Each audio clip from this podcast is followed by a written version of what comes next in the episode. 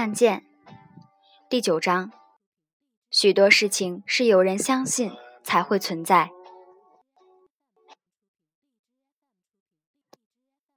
二零零六年二月底，我接到通知，迷迷糊糊去别的部门开会，被惊着了，因为在新闻联播里要开一个有我名字的专栏，叫“柴静两会观察”。在场有个叫汪汪的姑娘。倔下巴，一头黑发又硬又直，大眼睛毒得很。在日记里记下一小段当时的情况：柴静比想象中瘦小，像个初二女生。有人在大声嚷嚷，很吃惊的样子。这么多人就为她一人忙活，她好像完全没有听见。新闻联播和央视一套两会期间同时包装一名记者。这是前所未有的，但是做惯了精雕细刻的深度报道的柴静，知道他要面对的是什么吗？我不记得这些对话，可能听见了也没心思想。我发愁的是根本不知道怎么做两会。我想按新闻专题的方式做，可两会不是新闻调查，没条件做深度专题。这次涉及四个部门合作，三十多位记者同时参与采访，每个人都有自己跟了多年的地方代表团，各有各的采访对象和采访主题。节目很短，一人一句话就过去了。我的存在大概也就是包装一下节目。我找来老范儿和老好，想弄个演播室加些评论内容，但跨部门做事。新部门没有演播室系统，找人都不知道该找谁。所有的布景、片子、灯光全超越常规来做。汪汪的任务是协助我们。他日记里写道：“柴和他的伙伴不停地提出要求，设想着更完美的结果，申述着对节目的追求。而我和我的伙伴瞪着熬得通红的双眼，不停逼着自己想办法。”求制作部门搬桌子，求电信部门拆机器。我心说，哪怕你把我们部的办公室给拆了，也比到处求人好办。老范儿老好是我拉来纯帮忙的，我对他们急，又怕他们跟人急，更怕别人对他们急，腹背夹击，心里像过了火一样干燥焦黄。好在汪汪人活脸熟。一件件都差不多解决了。临时演播室就建在新闻直播间的过道里。台领导审片时经过，路过电线，每个人都局促地停住，小小跳一下。汪汪记录道：“柴静不停地说，怎么能这样干呢？”有人叹了一声：“贫贱夫妻百事哀。”完工后，柴静很克制，很客气。说：“我们能自己干的自己干，尽量不麻烦别人。”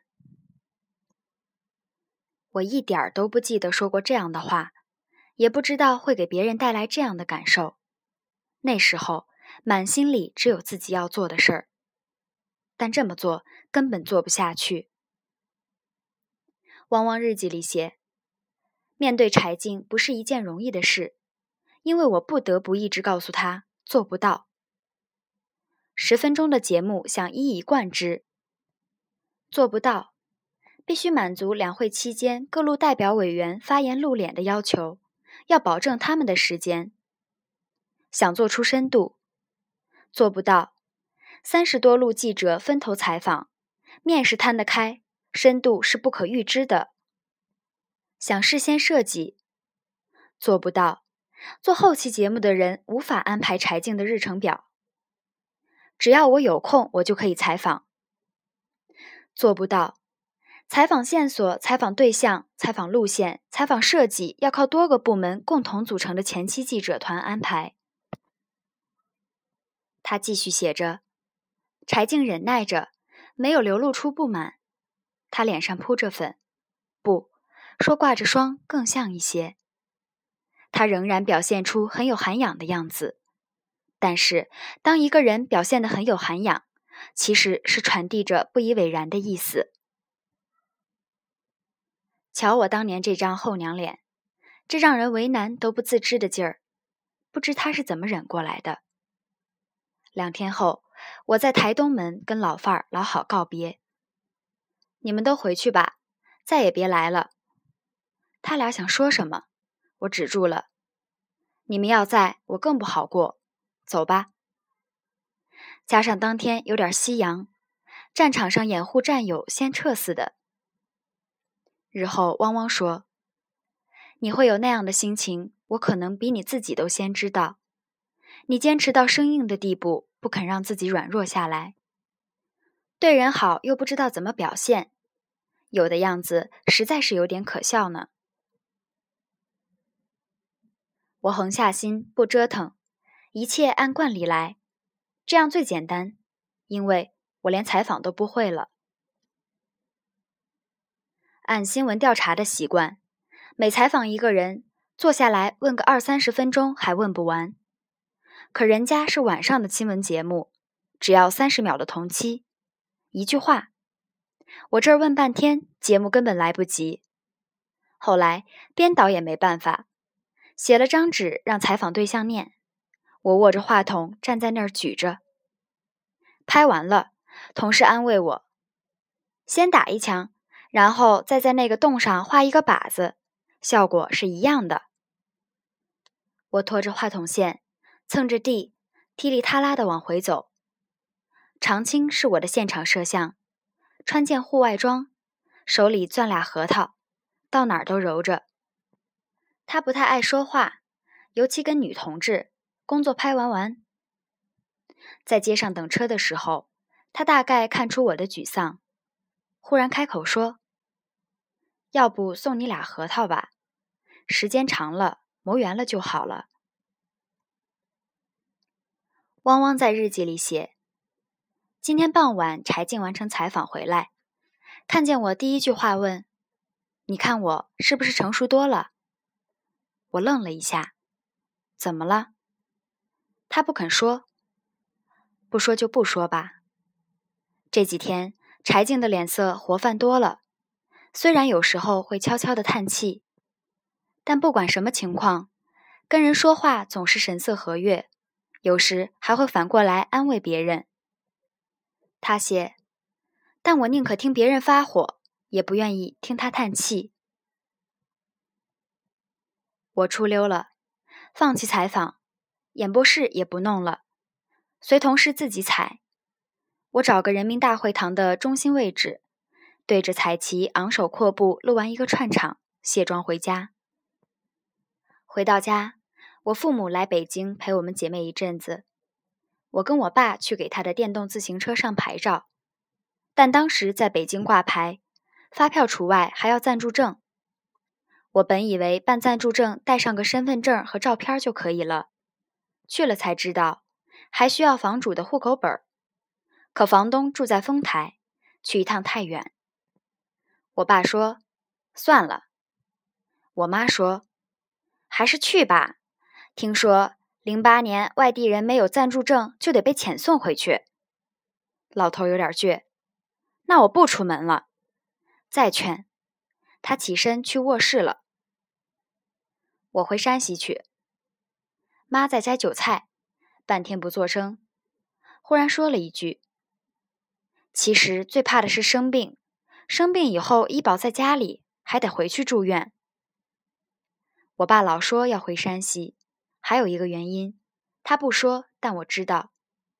他总觉得应该再去挣挣钱。在北京工作的外地人都知道，如果不违法违规，要让父母在北京住，住在老人生活方便点的城区，有一套小一点的房子，得多少年？这是身为人子的责任，但父母总觉得孩子的负担太重，心里不安，在家闷着。台里给我开了一个两会的博客，我看着留言。一个出生在贫困家庭的人，母亲有精神病，不能干活，父亲把他带大。九五年，他高中毕业，放弃上大学，打工赚钱，在城市基本安了家，把父亲也接来。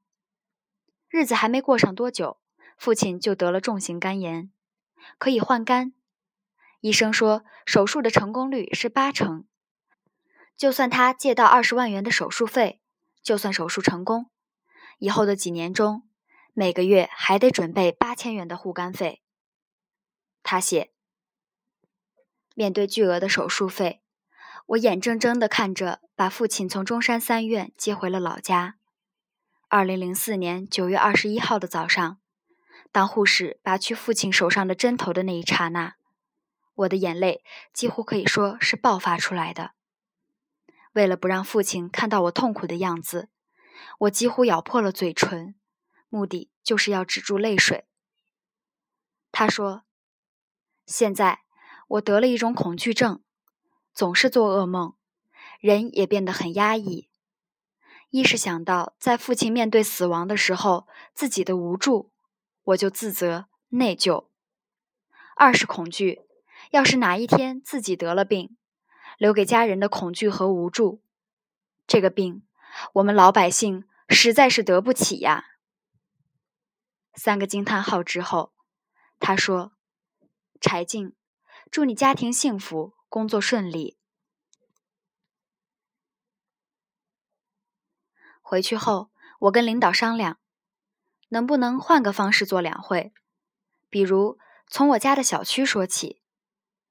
领导同意了。我们站在小区门口，机器架起来有点尴尬。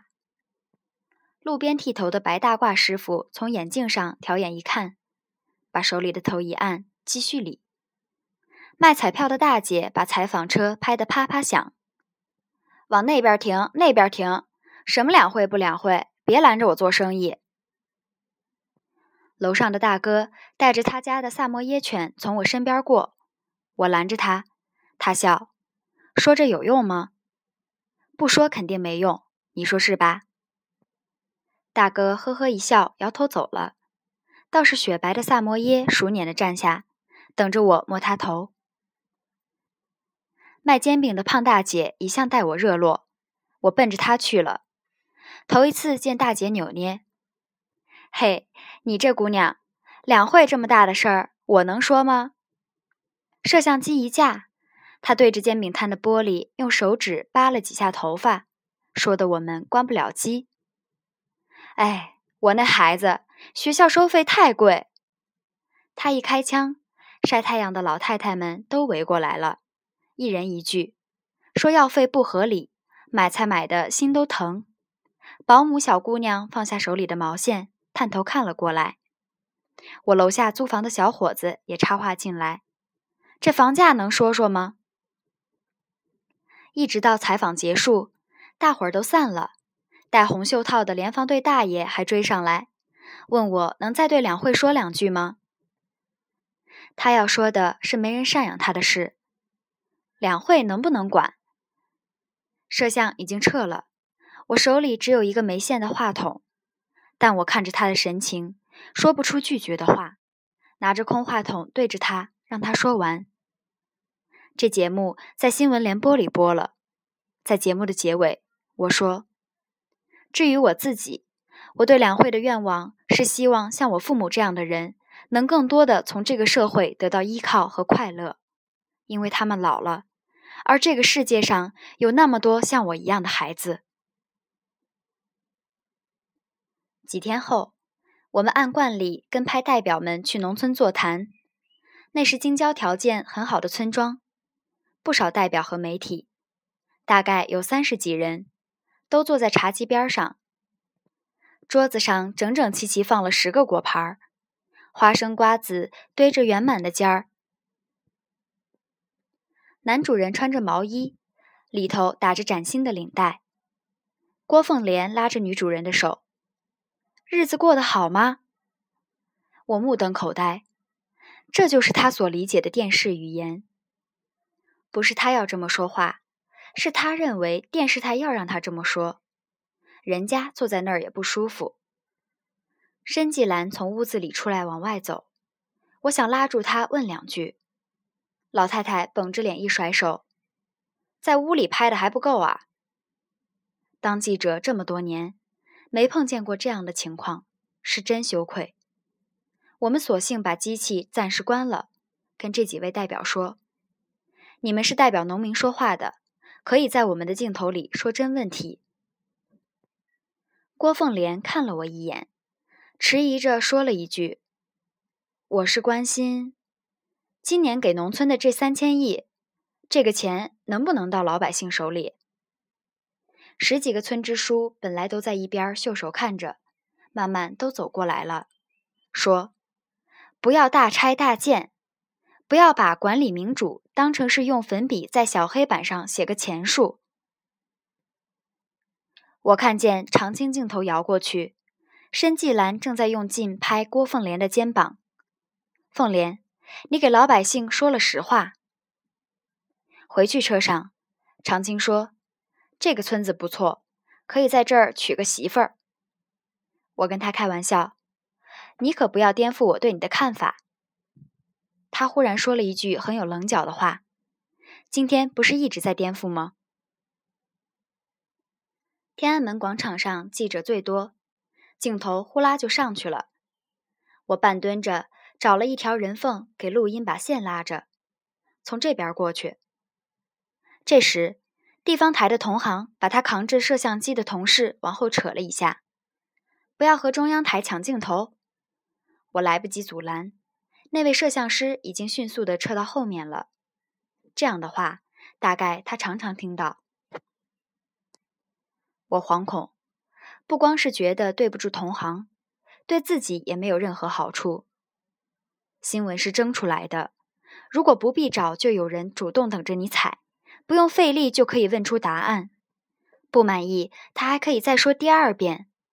这种新闻能有多少价值呢？一个代表被二三十家围着，来不及辨别是哪家时，众声喧哗里才能检验有质量的问题。晚上吃饭的时候，在新闻联播上看到一个我从没见过的镜头：一张脸大概占去四分之三的画面，是贴得太近造成的，还摇摇晃晃。贴着他脸的是各个媒体的话筒。这张脸是当时北大中国经济研究中心的主任林毅夫。在人民大会堂门前，政协会议还有十分钟就要开幕。他在说：“我的提案是给新农村提供公共产品的问题。”围着的记者太多，摄像肯定被推来搡去，因为晃得很厉害。离得太近了，又是广角，林的脸几乎是变形的。一块看电视的同事端着碗乐了。以前新闻联播可没这样的脸。新闻联播的这条新闻还真不短。电视里，林毅夫正说道：“对农民的房子拆了再建的问题，要听农民自己的声音。”办公室大家都围上来看他怎么说，没人再管他占满了屏幕、摇摇晃晃的脸。